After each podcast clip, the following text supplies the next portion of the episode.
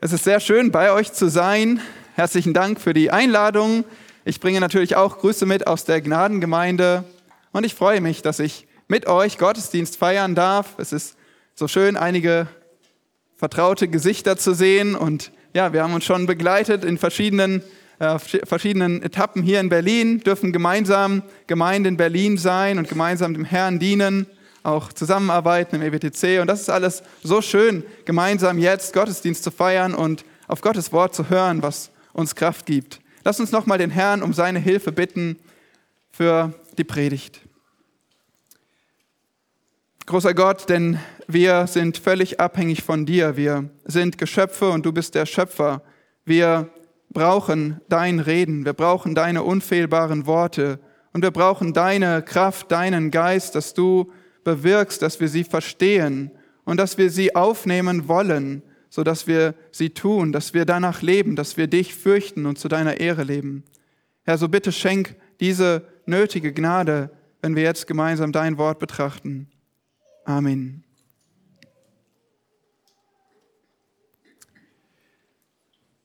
Ich habe nicht vor zu sterben.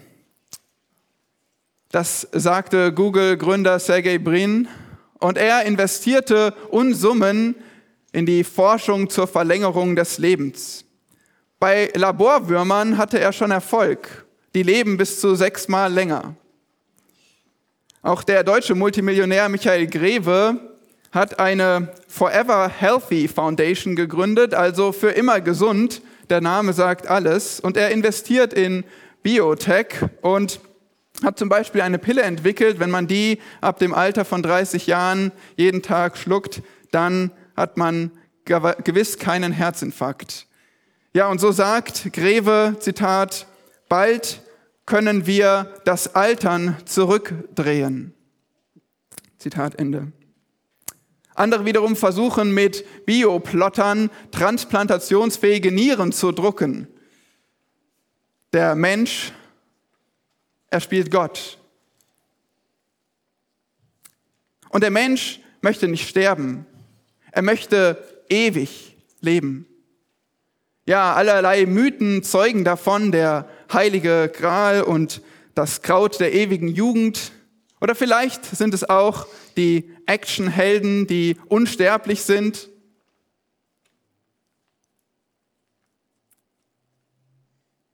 Und doch, Hörst du es auch? Tick, tack, tick, tack. Die Uhr tickt, die Zeit vergeht. Und wir können sie nicht festhalten. Was wir auch tun, die Uhr tickt. Wir haben keinerlei Kontrolle darüber. Nicht wir kontrollieren die Zeit, sondern die Zeit kontrolliert uns. Tick, tack, tick, wir müssen Wandel und Vergänglichkeit akzeptieren, ob du es willst oder nicht. Und genau diese Botschaft vermittelt auch der Prediger. Salomo, der weiseste Mann, der je auf Erden gelebt hat. Er zeigt uns, alles ist nichtig. Das heißt, alles ist vergänglich. Es ist vergeblich. Es ist verwerflich. Das steckt in diesem Wort Nichtigkeit. Nichtigkeit der Nichtigkeiten ist sein Aufruf. Es ist die These dieser ganzen Botschaft, die er gibt.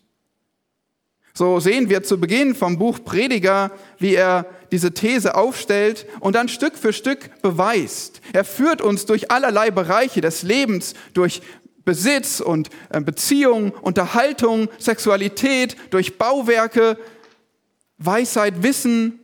Wo man nur hinschaut, es bringt doch keine Erfüllung.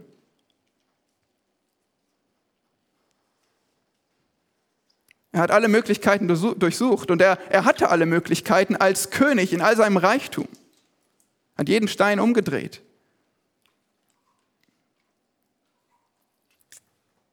Und am Ende von Kapitel 2 wirft er den ersten tiefen Blick in das Ende des Lebens, das, was uns alle verbindet. Jeder Mensch muss sterben.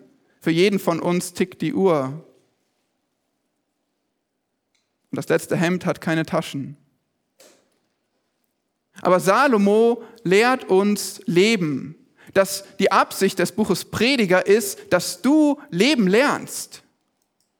Und so ist es keineswegs eine völlig pessimistische Perspektive, die wir dort im Buch Prediger finden, sondern vielmehr ist es eine realistische Perspektive. Er beschreibt das Leben, wie es ist. Und er zeigt uns, wie wir Leben lernen können inmitten der Realität. Und hier sind wir heute in unserem Predigtext in Kapitel 3, relativ zu Beginn des Buches. Und wir dürfen in Kapitel 3 nun ein wenig einen Perspektivwechsel mitverfolgen. Zuvor hatte Salomo viel von dem Enttäuschenden, von der Nichtigkeit gesprochen, hat uns den Tod vor Augen gestellt, aber nun in Kapitel 3 bringt er Gott mit ins Spiel. Mitten in diesem Kapitel wird achtmal von Gott gesprochen, vorher fast gar nicht. Und er zeigt, wie unser Leben nicht nur unter der Sonne gesehen und bewertet werden muss, ja bewertet werden darf, sondern wir müssen es aus Gottes Perspektive sehen. Aus der Perspektive Ewigkeit. Wir müssen verstehen, dass während wir begrenzt sind als Geschöpfe, dass doch Gott nicht begrenzt ist, dass Gott souverän ist und über die ganze Welt regiert. Und wenn du ihn fürchtest, ist das eine gute Botschaft für dich. So sehen wir wichtige Lektionen zum Leben in Kapitel 3. Lasst uns den Predigtext lesen, Prediger 3, die Verse 1 bis 15. Alles, hat seine bestimmte Stunde und jedes Vorhaben unter dem Himmel hat seine Zeit. Geboren werden hat seine Zeit und sterben hat seine Zeit. Pflanzen hat seine Zeit und das gepflanzte Ausreißen hat seine Zeit. Töten hat seine Zeit und heilen hat seine Zeit. Zerstören hat seine Zeit und bauen hat seine Zeit. Weinen hat seine Zeit und lachen hat seine Zeit. Klagen hat seine Zeit und tanzen hat seine Zeit. Steine schleudern hat seine Zeit und Steine sammeln hat seine Zeit. Umarmen hat seine Zeit und sich der Umarmung enthalten hat auch seine Zeit.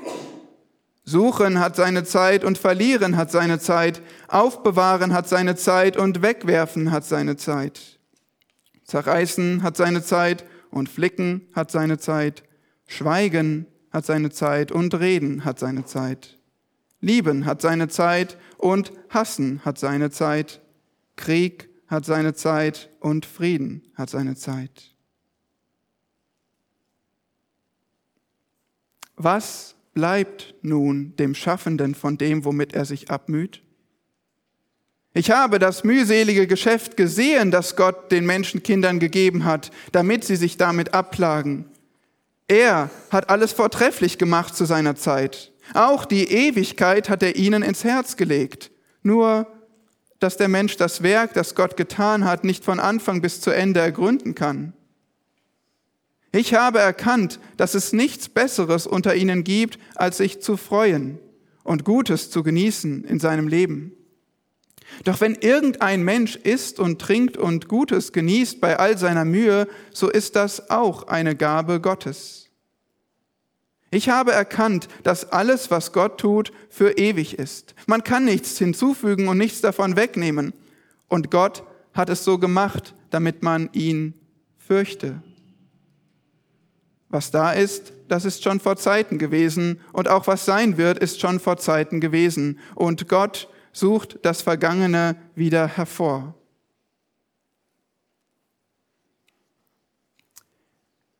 Ja, das ist das Wort Gottes. Und wir sehen hier, wie Salomo uns in diesem Text belehrt, aber wie er uns auch erklärt und eine Perspektive gibt. Zunächst sehen wir in den Versen 1 bis 8 Tatsachen. Es ist eine Beobachtung dessen, was geschieht, was wir alle erleben. In der zweiten Hälfte ab Vers 9 bis 15 finden wir dann eine dreifache Erklärung. Wie sollst du leben? Als vergängliches Wesen in dieser Welt, als ein Mensch, dessen Uhr tickt. Wie sollst du leben? Und so ist es ein lehrreicher Text, um uns Leben zu lehren. Wir finden hier vier Ratschläge, wie du dein vergängliches Leben im Bewusstsein der Ewigkeit führst. Es sind vier Ratschläge, wie du dein vergängliches Leben im Bewusstsein der Ewigkeit führst. Und zwar erstens, beobachte das Geschehen, Verse 1 bis 8, beobachte das Geschehen. Zweitens, begreife deine Grenzen. Verse 9 bis 11, begreife deine Grenzen. Drittens, freue dich der Gaben. Verse 12 und 13, freue dich der Gaben. Und schließlich viertens, fürchte deinen Gott. Verse 14 und 15, fürchte deinen Gott. Vier Ratschläge von Salomo. Nun, dieser Text ist euch wahrscheinlich wohl vertraut, sogar wie Menschen, die die Bibel gar nicht so kennen. Alles hat seine Zeit. Das hat man schon mal gehört. Und es ist tatsächlich ein Meisterstück von Weisheitsliteratur. Es ist schönste Poesie, die wir hier finden. 28 Mal hat seine Zeit in sieben Versen, die Zahl sieben ist uns besonders vertraut in der Schrift als vollständig, vollkommen. Und so ist auch hier der Gedanke, der wirklich alles umfasst. Aber es geht nicht nur inhaltlich um Zeit, sondern die ganze Struktur zeigt das. Es ist ja völlig rhythmisch aufgebaut, wie das Ticken der Uhr. Tick, tack, tick, tack. Immer wieder zwei Gegensätze, die zusammen, sich zusammenfügen.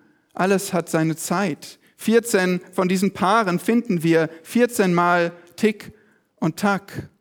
Gebären und sterben. Lieben und hassen. Wegwerfen und bewahren. Zerreißen und flicken.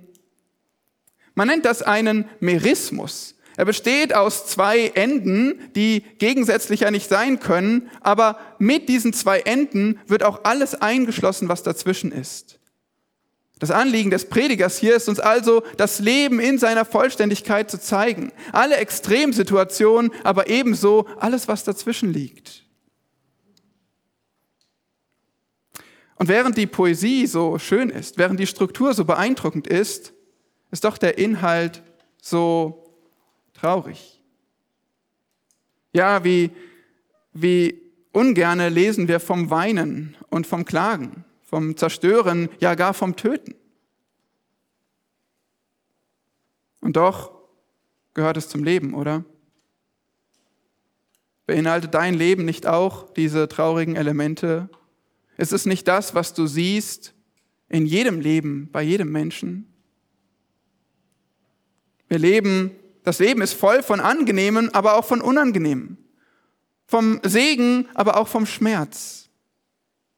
Das Fernsehen sagt gute Zeiten, schlechte Zeiten. Und meist ist es sogar genauso, wie wir es hier sehen, im Wechsel. Es macht Tick und es macht Tack. Das Gute wird vom Schlechten gefolgt und das Schlechte wieder vom Guten. Nun, wenn du gerade lachst, so leid es mir tut, es ist wahrscheinlich, dass du bald wieder weinen wirst. Und gleichzeitig, wenn du gerade im tiefsten Tal drin steckst, es ist wahrscheinlich, dass es bald wieder besser aussieht und du auch positive Perspektiven hast. Das ist einfach, wie das Leben läuft. Das ist keine prophetische Prognose. Es ist einfach nur das Leben, wie es tickt und takt.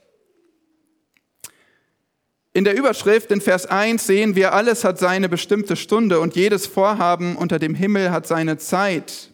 Sowohl die bestimmte Stunde, das ist das Wann, als auch die Zeit, das heißt wie lange.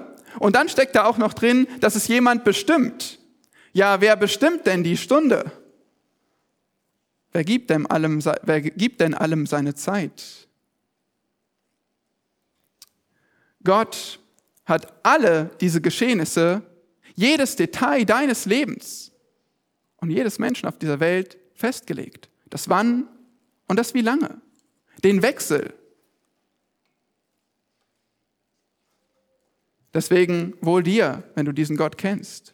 Wohl dir, wenn du nicht einfach nur zusehen musst, sondern den Gott kennst, der alles lenkt und alles bestimmt hat.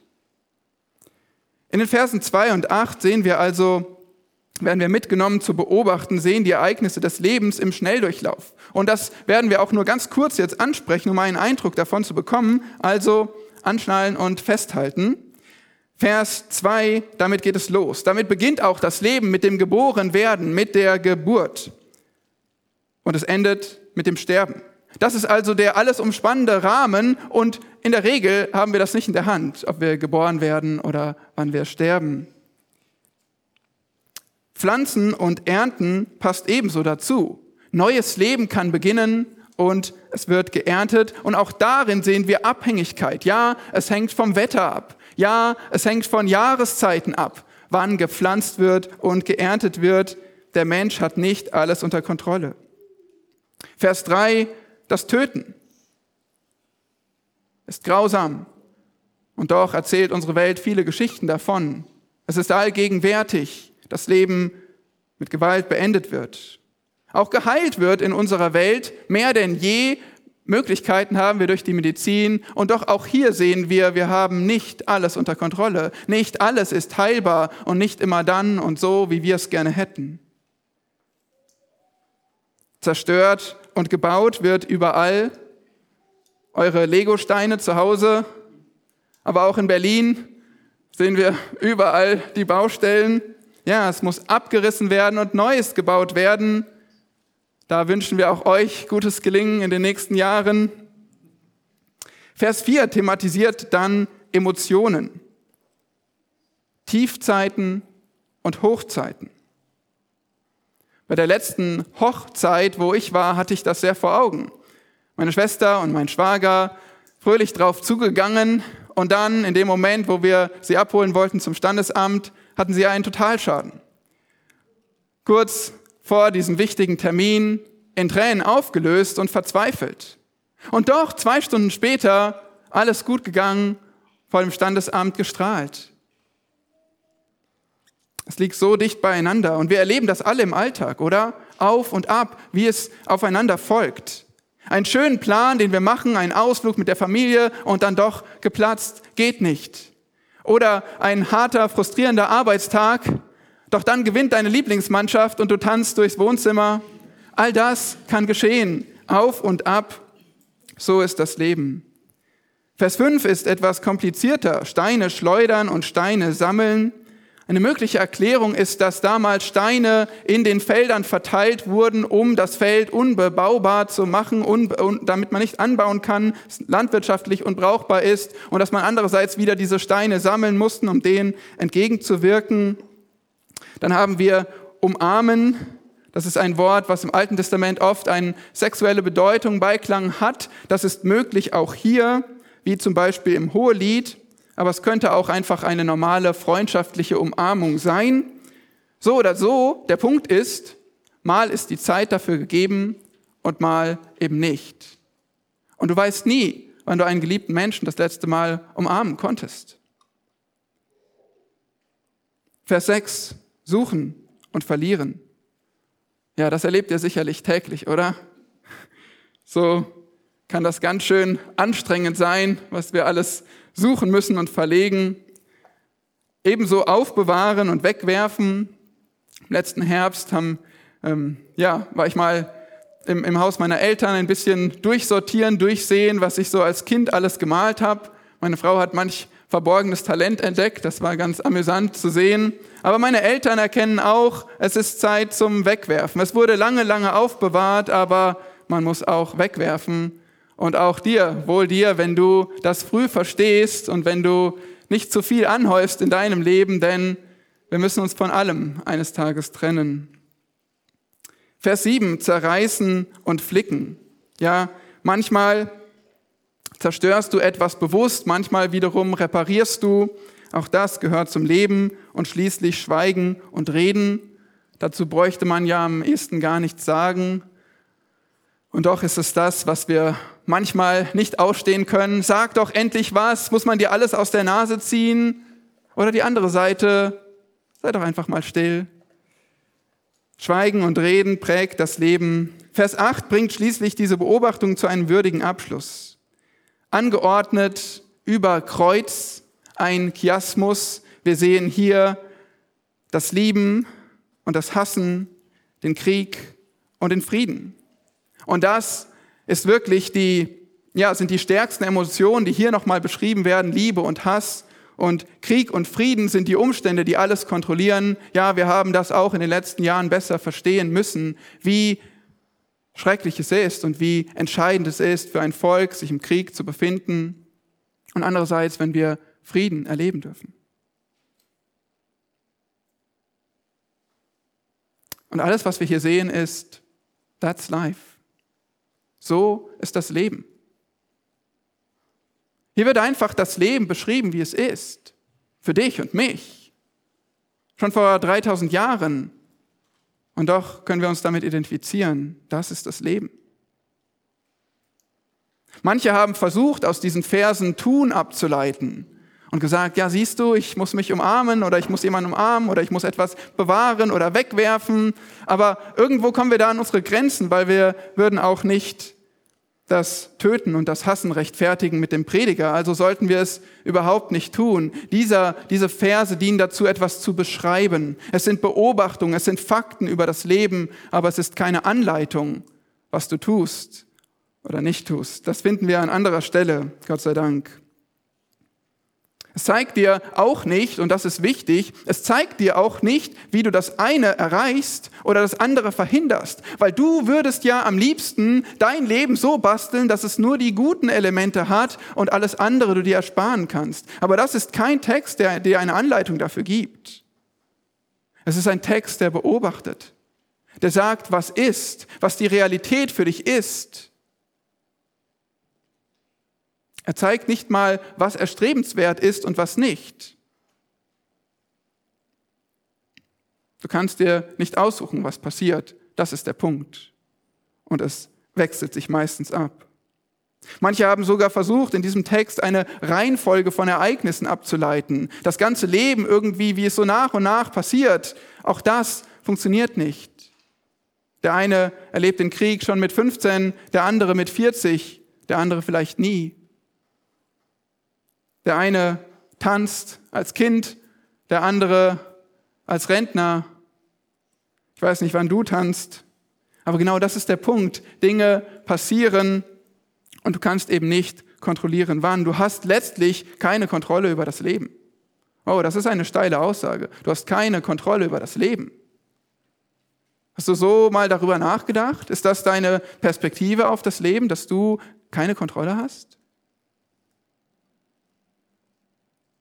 Ist es nicht das, was wir haben wollen? Dass wir die Dinge in der Hand haben wollen? Dass wir am Steuerrad sitzen wollen?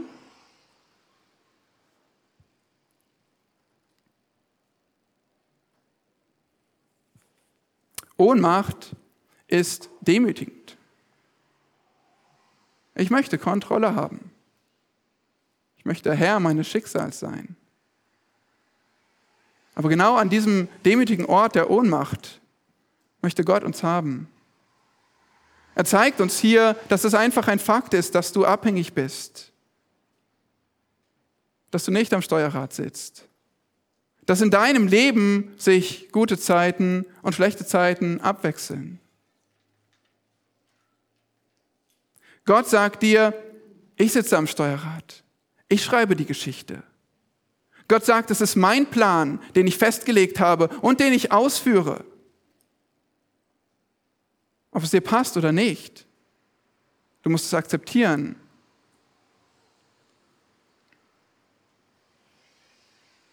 Du bist ein Geschöpf, du bist nicht der Schöpfer.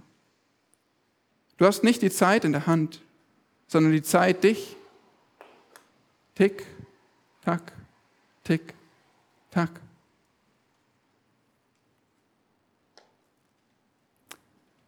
Das ist es, was wir verstehen müssen. Diese Beobachtung müssen wir sehen und spüren. Und dann sind wir bereit für die Erklärung, die so wichtige Erklärung in diesem Text, die uns der Prediger gibt, in dieser zweiten Hälfte. Der erste Ratschlag war also ausführlicher, beobachte das Geschehen, nimm das Leben wahr, wie es ist. Und nun bist du bereit für den zweiten Ratschlag, begreife deine Grenzen, Verse 9 bis 11. In Vers 9 schreibt er, was bleibt nun dem Schaffenden von dem, womit er sich abmüht? Diese Frage ist schon bekannt, direkt aus Kapitel 1, Vers 3. Es ist die Frage im Buch Prediger, der er nachgeht. Was bleibt mir denn? Was habe ich denn davon?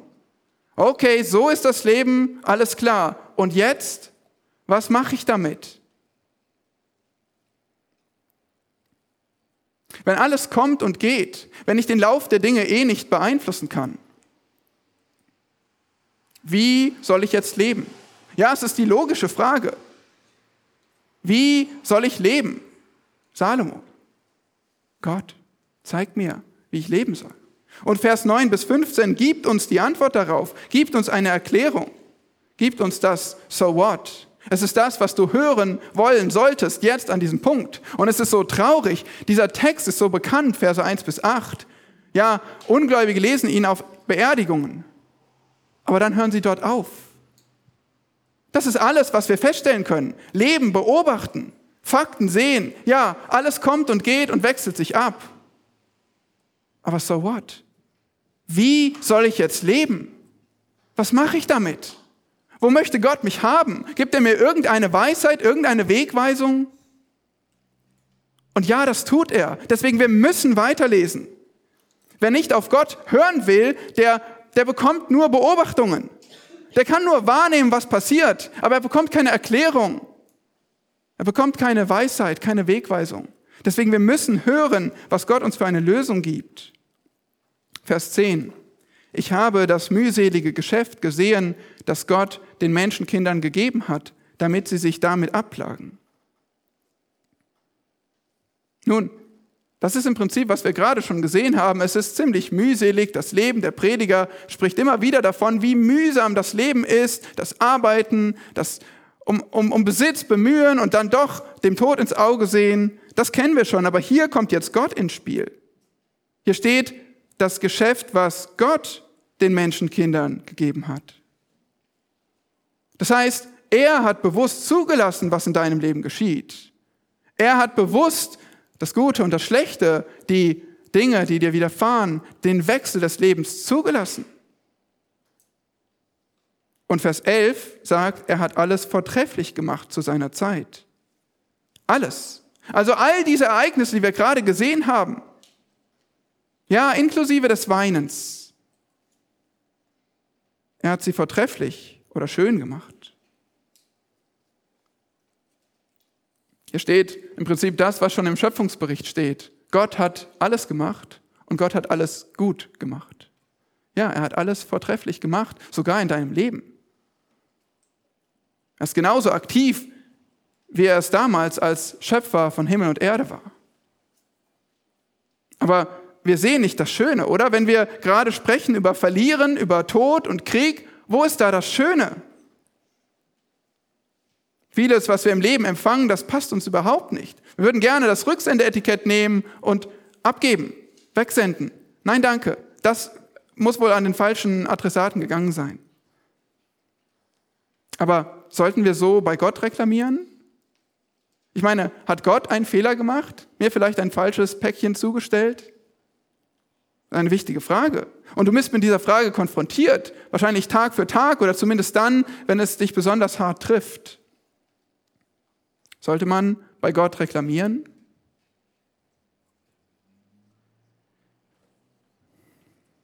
Das heißt hier, der Mensch, Vers 11, zur zweiten Hälfte, der Mensch kann das Werk, das Gott getan hat, nicht von Anfang bis zu Ende ergründen.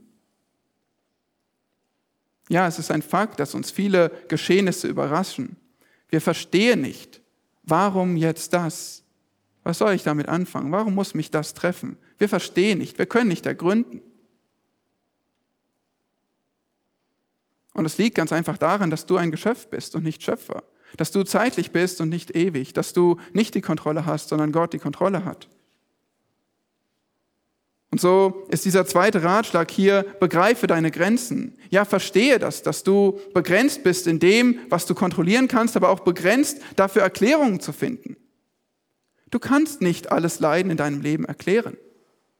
Hiob konnte es nicht. Viele Leidende können das bestätigen. Und doch ist das nicht das Ende vom Lied. Selbst das Böse lässt Gott als Teil seines guten Planes zu. Selbst das Böse, das schwierig zu ertragende für dich, lässt Gott als Teil seines guten, seines vortrefflichen Planes zu. Hier ist Römer 8, Vers 28 im Alten Testament. Wir wissen, dass denen, die Gott lieben, alle Dinge zum Besten dienen. Befindest du dich gerade im Leid, in dem du Erklärungen suchst, wo du Gott nicht verstehst oder nicht verstehst, was dir zustößt?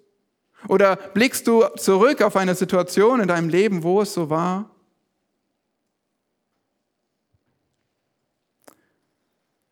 Die Frage ist, wie ist Gott? Hat Gott sich verändert, wenn du leiden musst?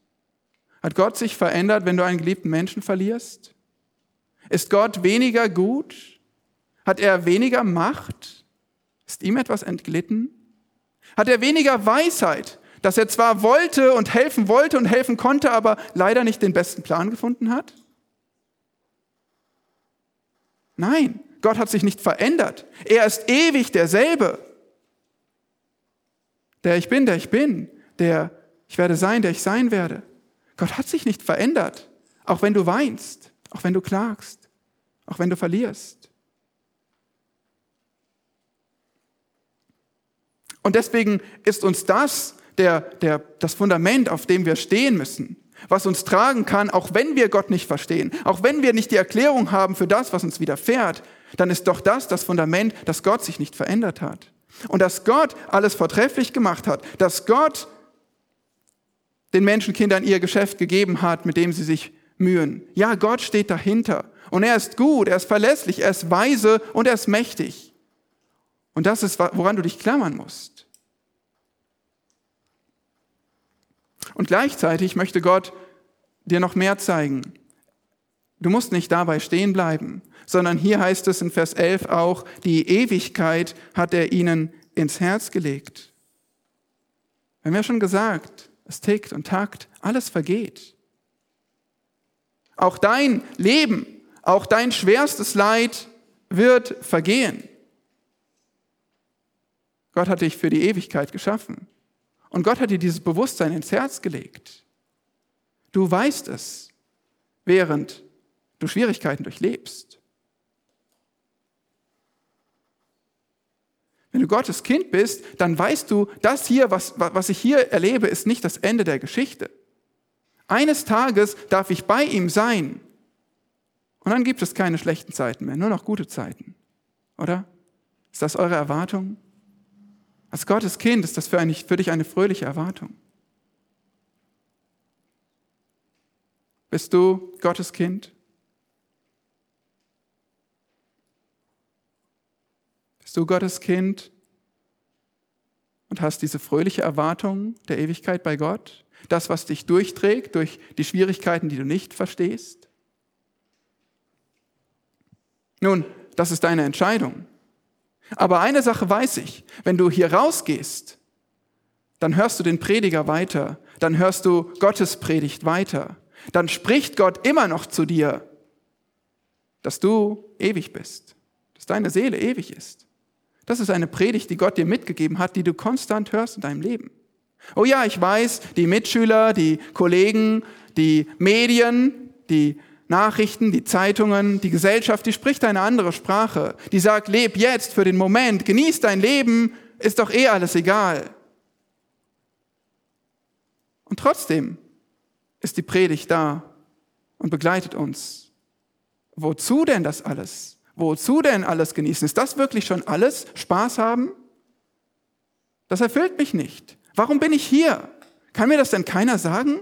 Was ist der Sinn in meinem Leben? Oh ja, diese Predigt, die begleitet uns alle. Und wenn du nicht Gottes Kind bist, dann ruft er dich heute. Auch wenn ich nicht weiß, wann sonst die Zeiten in deinem Leben sind, alles hat seine Zeit, aber das ist heute. Die Zeit der Umkehr zu Gott ist heute. Heute, wenn du seine Stimme hörst, dann kehr um zu Gott. Heute, wenn du hören darfst und erkennen darfst, dass Gott ewig ist und dass er dich ewig gemacht hat. Er Schöpfer ist und du Geschöpf bist. Ja, wir alle sind Geschöpfe und wir alle haben rebelliert gegen Gott. Wir haben gesündigt gegen ihn und wir sind vor ihm schuldig. Das Böse, was wir erleben, der Tod, der Krieg, das Leid, die Tränen, alles Folgen unserer Sünden. Alles Folgen einer sündigen Welt. Und wir persönlich stehen vor Gott. Ganz egal, wer uns was zugefügt hat. Wir persönlich stehen vor Gott und sind ihm verantwortlich.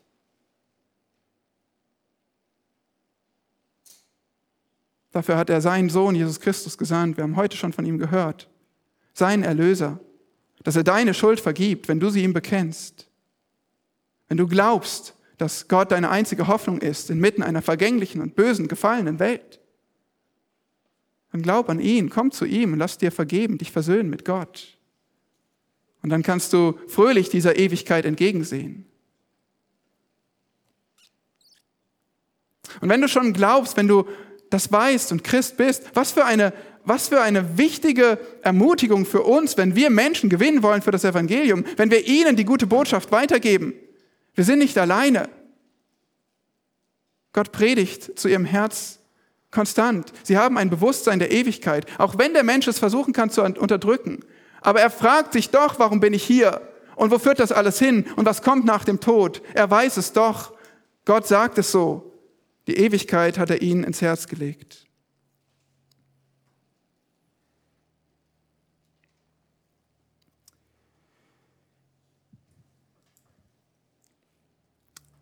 Wir haben schon zwei Ratschläge gesehen, wie du dein vergängliches Leben doch im Bewusstsein der Ewigkeit führen kannst. Beobachte das Geschehen und begreife deine Grenzen.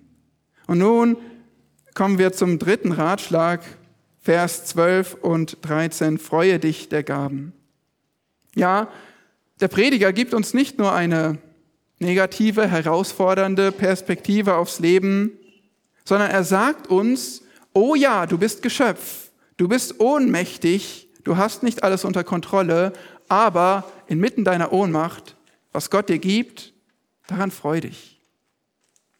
Wenn Gott dich gerade ähm, ja, gerade nicht Wein erleben lässt, sondern Lachen. Wenn Gott dich gerade tanzen lässt. Wenn Gott dir gerade Hochzeiten schenkt.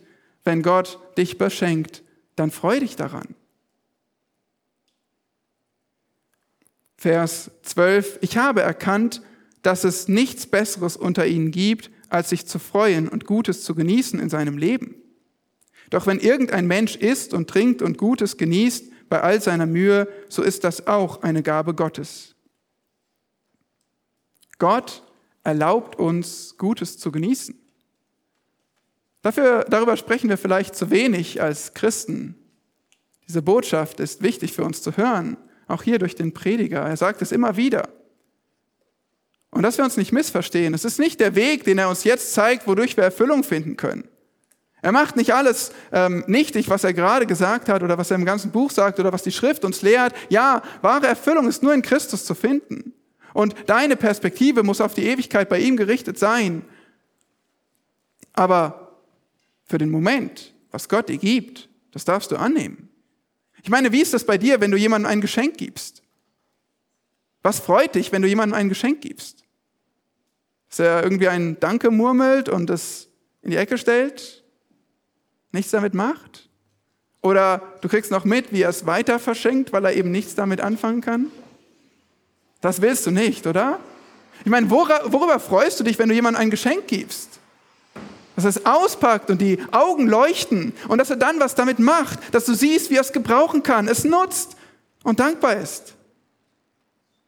Und du glaubst, Gott gibt dir Segnungen und möchte, dass du sie in die Ecke legst und Danke murmelst, es weiter verschenkst? Wenn Gott dir die Möglichkeit gibt zu lachen, dann lach laut und richtig. Wenn Gott dir eine Pizza schenkt, dann beiß hinein. Ja, bestell dein Cappuccino ruhig large und genieß ihn. Genieß die Umarmung, wenn du sie genießen darfst. Freu dich, wenn du Liebe und Frieden erfährst. Oh ja, wir sehen auch die, die leiden und wir sind an ihrer Seite und wir beten. Aber wir dürfen uns auch freuen an dem, was Gott gibt. Er möchte es so. Er ist ein gebender Gott, er ist ein großzügiger Gott.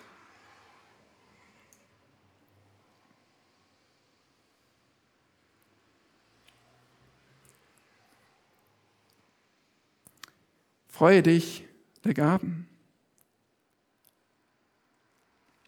Und während du dich freust, vergiss nie, Es gibt diese beiden Seiten. Es ist eine Gabe Gottes. Es ist ein Geschenk Gottes. Es ist nicht ein Recht. Wie empfangen wir ein Geschenk? Wie empfangen wir eine Gabe? Vielleicht nimmst du mal deine beiden Hände, wenn du gerade nicht ganz akribisch Notizen machen musst. Nimm mal deine beiden Hände, die Gott dir gegeben hat. So sollen wir es durchs Leben gehen. Mit den beiden Händen, offen, empfangsbereit. Nun, Gott kann dir geben. Gott kann etwas hineinlegen in deine offenen Hände. Und wenn es darin ist, Du darfst es nutzen, du darfst es genießen, du darfst es wertschätzen. Nur eins darfst du nicht machen. Die Hände schließen und verkrampfen. Warum? Gott kann es auch wieder nehmen. Job hat das erkannt. Der Herr hat gegeben, der Herr hat genommen. Der Name des Herrn sei gepriesen. Vielleicht legt Gott dir einen Autoschlüssel hinein, einen Hausschlüssel, vielleicht einen Ehering, der Herr gibt. Aber du hast kein Recht, das festzuhalten. Du kontrollierst nicht die Zeit. Du kannst nicht bestimmen, dass das alles dort verbleibt und immer mehr wird. Deine Hände müssen offen bleiben. Du bist Geschöpf, nicht Schöpfer. Du kontrollierst nicht, sondern Gott lenkt das Leben gut. Er macht es vortrefflich zu seiner Zeit. Unsere Hände müssen offen bleiben. Aber es ist gut, Gott legt hinein, Gott ist großzügig und gibt. Freu dich der Gaben. Und der vierte Ratschlag ist, fürchte deinen Gott. Das ist der Höhepunkt unseres Textes hier, das ist so wichtig, fürchte deinen Gott. Und Vers 15, der letzte Vers, ist ein wenig schwer zu verstehen, der erste Teil ist klar, da steht, was da ist, das ist schon vor Zeiten gewesen und auch was sein wird, ist schon vor Zeiten gewesen. Das wissen wir schon, die Erde dreht sich immer weiter, es gibt nichts Neues unter der Sonne. Aber was bedeutet dann, Gott sucht das Vergangene wieder hervor? Ich denke, die beste Erklärung ist, dass Gott durchaus auch vergangene Ereignisse sich wiederholen lässt wieder geschehen lässt. Vielleicht ähnlich in anderer Form und doch gibt es Wiederholungen. Schon mal von der zweiten Chance gehört oder der dritten? Jona brauchte sie, eine zweite und auch eine dritte, wenn man es genau nimmt. Und du wahrscheinlich auch. Du machst Fehler im Leben und dann begegnet dir eine Situation, die du doch schon mal gesehen hast. Ja, und Gott möchte vielleicht nun, dass du lernst aus deinen Fehlern dass du anwendest, was du verstanden hast. Er holt auch in dem ganzen sich abwechselnden, was wir nicht kontrollieren können, Tick-Tack, die Zeit, und doch begegnen uns Dinge immer wieder. Und Gott möchte, dass wir lernen, dass wir nun reagieren entsprechend dem, was wir verstehen durften. Deswegen verpasst diese Lektion nicht. Hetz nicht zu schnell durchs Leben, dass du sie immer und immer wieder vermasselst, sondern lerne die Lektionen, die Gott dir gibt, auch wenn er das Vergangene wieder hervorholt. Und was sollen wir lernen? Das steht in Vers 14. Ich habe erkannt, dass alles, was Gott tut, für ewig ist. Man kann nichts hinzufügen und nichts davon wegnehmen. Dieser Vers betont also wieder und zum Abschluss hier Gottes Souveränität. Gott tut, was er will. Wie sind seine Werke? Erstens, sie sind für ewig oder besser langfristig und damit im krassen Gegensatz zu dem, was wir tun. Alles, was wir tun, vergeht. Manches schneller, manches langsamer, aber Gottes Werke sind für ewig. So sind zum Beispiel die Prozesse, die er in der Schöpfung angelegt hat, dauerhaft und überdauern das menschliche Leben. Wir bauen Autos und Häuser und pflücken Blumen und backen Kuchen, aber das eine vergeht und das andere vergeht, das eine schneller, das andere langsamer. Gottes Werke sind für ewig, dauerhaft. Zweitens, Gottes Werke sind vollkommen. Man braucht also nichts hinzufügen, man kann gar nichts hinzufügen. Gott braucht keinen Berater, Gott braucht kein Parteiprogramm, keinen Ausschuss. Man kann nichts hinzufügen. Gottes Werke sind schon vollkommen in sich. Vielleicht halten wir uns aber für einen ganz guten Berater, oder? Ist es nicht so, dass wir Gott manchmal erklären wollen, was er gerade nicht so gut gemacht hat? Was gerade in meinem Leben eigentlich überhaupt nicht so sein sollte? Was unfair ist? Dann sollten wir wie Hiob die Hand auf den Mund legen und nicht meinen, dass wir Gott erklären können, was nun ein besseres Werk wäre. Drittens, Gottes Werke sind auch verlässlich. Man kann nichts davon wegnehmen. Viele haben das versucht, Gottes Pläne zu vereiteln, allen voran Satan. Wie oft hat er versucht und versucht er, Gottes Plan zu verhindern? Er greift alles an, was er nur kann, um Gottes Bündnisse, Gottes Versprechen für nichtig machen zu können. Und er scheitert doch damit, weil Gottes Werke sind verlässlich. Und so beruhigt uns Gott auch hier und sagt, ich halte Wort. Meine Werke sind verlässlich. Und all das dass Gottes Werke für ewig ist, dass man nichts hinzufügen kann, dass man nichts wegnehmen kann. Das hat Gott warum so gemacht? Am Ende von Vers 14. Er hat es so gemacht, damit man ihn fürchte. Im Buch Prediger, das weißt du, ist das die Summe aller Lehre. Kapitel 12, Vers 13, ganz am Ende vom Buch, die Summe aller Lehre ist, fürchte Gott und halte seine Gebote. Aber dieses Thema der Gottesfurcht, das finden wir nicht erst am Ende. Manche sagen, irgendein Editor kam auf die Idee, dem pessimistischen Buch Prediger noch ein schönes Ende hinzuzufügen. Weit gefehlt. Lies das Buch durch und du siehst, dass es immer wieder sein Refrain ist. Er zeigt uns, du lebst zwar unter der Sonne in einem vergänglichen, nichtigen Leben, und das, aber, aber du lebst es in der Perspektive auf Gott. Oh ja, der Prediger, der hat Fehler gemacht und möchte, dass du aus seinen Fehlern lernst, aber er zeigt dir, was er gelernt hat. Und er lenkt deinen Blick auf Gott. Und immer wieder weist er darauf hin, fürchte deinen Gott. Gott hat alles so gemacht, wie es ist, damit man ihn fürchte. Und das ist also die Lehre, die du vor allem mitnehmen sollst aus diesem Abschnitt. Mit so viel Schwierigem, was wir beobachtet haben, es ist doch das, was dich trägt. Und wie du dein Leben angehen musst, fürchte Gott. Weißt du überhaupt, was das heißt? Und das ist ja wichtig, wenn wir sagen, das ist das, was du mitnehmen sollst. Und Gott hat alles gewirkt, alles so gemacht, damit man ihn fürchte. Und es ist die Summe aller Lehre, dann musst du ja verstehen, was es bedeutet, Gott zu fürchten.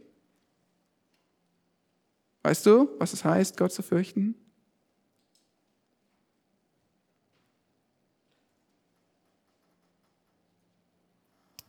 Ja, ich denke schon, ihr, ihr wisst das, ihr seid gut belehrt. Aber es ist wichtig, dass wir das greifen können, dass wir irgendwie überhaupt wissen, welche Richtung soll ich denn gehen. Nun, fürchte Gott, du musst verstehen, wer dieser Gott ist, oder? Du musst verstehen, wer er ist in seinem Wesen. Wie heilig, wie mächtig er ist, wie weise und souverän er ist, aber auch wie gütig und großzügig. All die Dinge, die wir heute auch besprochen haben. Du musst überhaupt verstehen, wer dieser Gott ist. Und wenn du verstehst, dass er so gewaltig ist, wenn du verstehst, dass er dein Schöpfer und dein Richter ist, dann hast du Respekt vor ihm. Dann hast du Ehrfurcht. Dann hast du Gottesfurcht. Weil du siehst, wie gewaltig er ist, wie herrlich er ist, wie gut er ist, wie man nichts hinzufügen kann, nichts verbessern kann an seinen Plänen dann hast du Respekt vor ihm. Und daraus erwächst das, die, die, die nötige Folge. Gottesfurcht ist nicht nur Wissen. Gottesfurcht ist nicht nur Verstehen, wie groß Gott ist. Gottesfurcht ist eine Tat, ist eine Reaktion darauf. Fürchte Gott. Ja, dein Leben muss sich ändern, wenn du diesen gewaltigen Gott verstehst. Du hast Respekt und Ehrfurcht vor ihm. Du hast auch Wertschätzung und Dankbarkeit für das, was er gibt. Weil er dich so sehr geliebt hast, liebst du ihn zurück. Und liebst du andere Menschen, so wie er es dir vorgelebt hat. Du willst ihm nacheifern. Ja, fürchte Gott und halte seine Gebote. Das gehört zusammen. Wenn du Gott richtig verstehst, dann wirst du seine Gebote halten wollen. Dann wirst du fragen, Gott, was willst du, dass ich tun soll? Dann wirst du fragen, Gott, wie soll ich durch dieses Leben gehen? Und wenn du es liest und wenn du es hörst, aus Gottes Wort, dann wirst du darauf reagieren. Das ist fürchte Gott, ihn kennen und ihm gehorchen. Gott kennen und ihm gehorchen.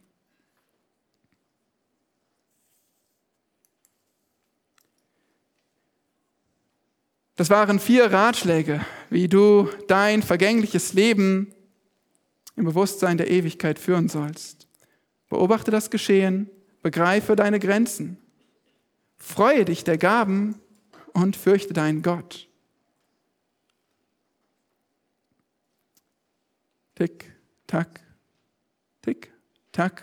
Immer noch ticken die Uhren. Für einen Prediger ist das besonders schwierig, weil die Zeit läuft ab. Aber wisst ihr was? Selbst wenn wir alle Uhren anhalten würden, und letzte Nacht, da sind wir alle aufgestanden und haben die Uhr eine Stunde lang angehalten. Aber selbst wenn wir alle Uhren anhalten würden, die würden weiterlaufen. Die Zeit würde weiterlaufen. Wir können die Zeit nicht festhalten. Manchmal versuchen wir das. Manchmal versuchen wir, Momente festzuhalten. Manchmal versuchen wir doch irgendwie zu kontrollieren. Aber wir können die Zeit nicht festhalten. Egal, wo wir hinschauen, am Ende gewinnt die Zeit. Am Ende gewinnt die Zeit. Und das ist dein Platz, o oh Mensch. Du bist abhängig. Du bist vergänglich. Es ist nicht meine Idee, es ist die Botschaft des Wortes Gottes, des Predigers. Du bist abhängig, du bist vergänglich und du musst das verstehen. Denn dann wirst du befähigt, dein Leben richtig zu sehen und wirklich leben zu lernen. Manchmal schaust du vielleicht neidisch auf andere, wie viel Zeit sie zur Verfügung haben, welche Möglichkeiten sie haben. Und du denkst, ach, wie gerne würde ich auch mal einfach in Ruhe morgens aufstehen, mein Kapitel in der Bibel lesen und nicht gestört sein von den ganzen Kindern, die rumspringen und was von mir wollen. Warum bin ich 24/7 Mutter? Warum muss ich zwei Jobs arbeiten und wenn ich den einen fertig habe, dann drängt wieder das andere und überall kommen E-Mails rein und wir sind überlastet von dem, was geschieht in der Zeit. Oder du merkst, dass im Alter alles länger dauert und das, was du früher in einem Tag geschafft hast, dafür brauchst du jetzt drei oder eine Woche und das ist anstrengend und beschwerlich und enttäuschend. Ja, wir kontrollieren die Zeit nicht. Wir sind Tag für Tag damit konfrontiert, wie abhängig wir sind. Aber lieber Bruder, liebe Schwester, Vertraust du Gott? Glaubst du Gott, so wie wir ihn sehen hier in seinem Wort? Vertraust du, dass er dein Leben regiert? Vortrefflich? Jedes Detail deines Lebens? Auch deine Umstände jetzt gerade, die dir nicht so gut passen? Vertraust du Gott? Horatius Bonar sagt, Zitat, die Abneigung des Menschen gegen die Souveränität Gottes entspringt seinem Misstrauen gegenüber dem Herzen Gottes. Ich sage es nochmal, die Abneigung des Menschen gegen die Souveränität Gottes entspringt seinem Misstrauen gegenüber dem Herzen Gottes. Zitat Ende. Zeugen unsere Sorgen nicht so oft davon, dass wir Gott nicht vertrauen? Oh ja, wir bezeichnen uns als Gläubige und wir würden sagen, ich vertraue Gott, aber so, wie ich in meinem Kopf denke, wie, worüber ich mir Sorgen mache, worüber ich mich ärgere, zeugt das nicht davon, dass ich Misstrauen habe in Gottes Güte, in Gottes Kontrolle, Gottes Weisheit? Denkst du wirklich, dass dein Leben besser in deinen Händen aufgehoben wäre? Wenn du alles kontrollieren könntest, dass es dann besser wäre, alles gelingen würde? Hast du den Überblick über, was passiert, wenn du das und das tust? Und vor, vor Augen scheint es dir vielleicht die bessere Option zu sein, aber hast du wirklich den Überblick? Weißt du, was die Politiker sich ausdenken? Weißt du, was nächstes Jahr geschieht? Weißt du, was dir auf den Straßen geschieht? Was was die anderen Autofahrer treibt. Nein, das Leben, dein Leben ist am besten aufgehoben in Gottes Händen. Dein Leben ist am besten aufgehoben in Gottes Händen. Er macht das alles vortrefflich zu seiner Zeit. Vertraue ihm doch. Vertraue ihm doch, wenn du weißt, wie er ist, dass er es gut macht, auch wenn du es nicht verstehst.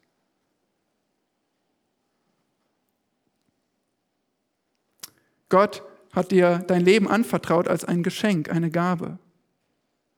Du darfst es nutzen, jeden Moment, den er dir gibt, jede Freude, die er dir schenkt. Nimm sie aus seiner Hand als seine Gabe. Aber beachte gleichzeitig auch, dass die Uhr tickt. Tick, tack, tick. Und eine, eines Momentes wird die Uhr aufhören zu ticken. Dann werden wir in die Ewigkeit eintreten. Dann werden wir bei Gott sein und erlöst sein von diesem ganzen Wechsel von Leid und Freude, von so viel Schmerzen. Das ist meine Hoffnung. Das ist deine Hoffnung, Christ, dass du durch die ganze Zeit hindurch auf die Ewigkeit zugehst. Und die Ewigkeit, dort gibt es garantiert keine Spuren von Uhren. Darauf können wir uns freuen. Lasst uns beten. Herrlicher Gott, du offenbarst dich in deinem Wort und wir können dich nur kennen, weil du dich uns zeigst. Danke, dass du so wunderbar bist. Kein Fehler, nichts Böses, nur jede gute Gabe kommt von unserem Herrn im Himmel. Wir danken dir, dass du alles vortrefflich machst zu seiner Zeit. Wir danken dir, dass du alle Macht hast. Keiner kann deine Pläne vereiteln. Du irrst dich auch nie. Und du bist vollkommen gut. Du tust nur Gutes, du beschenkst uns so reich. Herr, hilf uns das zu sehen. Hilf uns innezuhalten und zu begreifen, welche Segnungen du uns jetzt gerade gibst. Dass wir uns freuen an deinen Gaben, dass wir dich loben und dass wir aufhören, so viel zu jammern. Dass wir aufhören, so viel Kontrolle zu erstreben und denken, wir könnten es besser. Dass wir uns demütigen vor dir, dass wir Vertrauen haben in Gott und ihm nicht misstrauen, ob er es wirklich weise und gut macht. O Herr, und wir flehen für jeden hier, der vor dir steht und die Ewigkeit sieht und den mächtigen Gott sieht, sein Schöpfer und trotzdem nicht glaubt, nicht die Knie gebeugt hat. Wir beten, Herr, dass wir alle doch umkehren zu dir und dass wir dich anflehen um Vergebung unserer Sünden. Ja, bitte rette jede Seele hier. Gebrauche dein Wort, dass wir gemeinsam in die Ewigkeit bei dir eingehen und nicht in das schreckliche Gericht. Und lass uns diese Botschaft hinaustragen zu den Menschen, die sie so dringend hören müssen, die auch Ewigkeit in ihre Herzen geschrieben haben, aber noch keine versöhnte Beziehung zu dir so wollen wir deine Zeugen sein in der Zeit, die du uns gibst. Amen.